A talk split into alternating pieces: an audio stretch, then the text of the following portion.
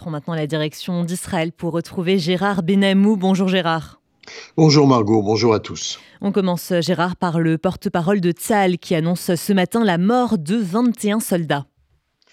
Oui Margot, hier des officiers israéliens sont tombés dans l'après-midi dans le sud de la bande de Gaza et par ailleurs 21 réservistes ont péri également lors d'un travail de minage d'une dizaine de bâtiments. L'un des bâtiments était déjà chargé d'explosifs lorsque des terroristes du Hamas ont tiré un missile sur le bâtiment miné, provoquant une énorme explosion meurtrière et l'effondrement des bâtiments.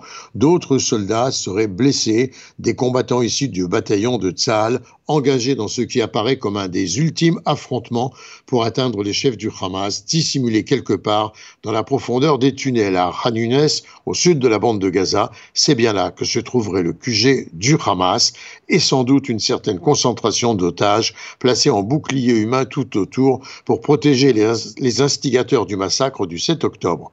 Les combats sont terribles car des deux côtés la motivation est maximum. Les commandos du Hamas veulent à tout prix protéger ce centre névralgique où se terre, semble-t-il, le commandement principal du Hamas, tandis que les soldats de Tsahal entendent liquider les assassins du 7 octobre ou les faire prisonniers en libérant les otages. Et sur le front intérieur, le gouvernement est confronté à de très fortes pressions des familles d'otages pour un retour immédiat de leurs proches de Gaza Gérard.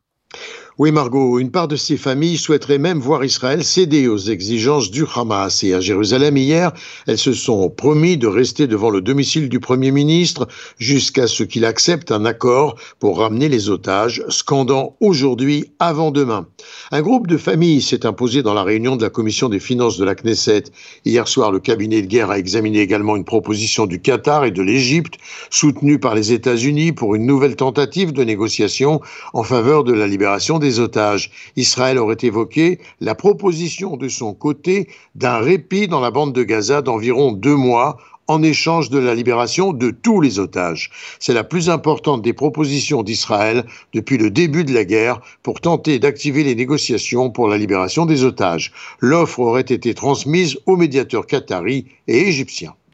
Par ailleurs, il existe une certaine tension entre la position de Tsahal et celle du cabinet de guerre Gérard et d'autant plus euh, vis-à-vis du cabinet ministériel, cette fois issu du gouvernement Netanyahou, incluant les ministres de l'extrême droite comme Smotrich et Itamar Ben-Gvir, elle porterait sur plusieurs sujets comme la nécessité ou pas d'autoriser l'entrée en Israël de nouveaux travailleurs palestiniens des territoires, mais également sur la façon d'envisager l'avenir politique de la bande de Gaza. Le Premier ministre repousse en effet la vision de la Maison-Blanche qui veut une solution à deux États et la perspective d'un accord qui scellerait la fin de la guerre, mais il évite d'exclure la possibilité d'un État palestinien démilitarisé. Et enfin, Gérard, le ministre français des Armées, Sébastien Lecornu, a rencontré Benjamin Netanyahou hier. À Jérusalem, on reste en effet attentif aux tentatives de la France de trouver une voie diplomatique pour un retour à une situation apaisée à la frontière israélo-libanaise, une diplomatie d'ailleurs à deux voies puisque le négociateur américain Amos Horstein est passé par Beyrouth avec l'objectif de trouver une issue au conflit actuel qui se traduit par des frappes intensives des deux côtés de la frontière, les attaques du Hezbollah contre Israël et les ripostes de Tsahal, de plus en plus d'ailleurs dures au Liban.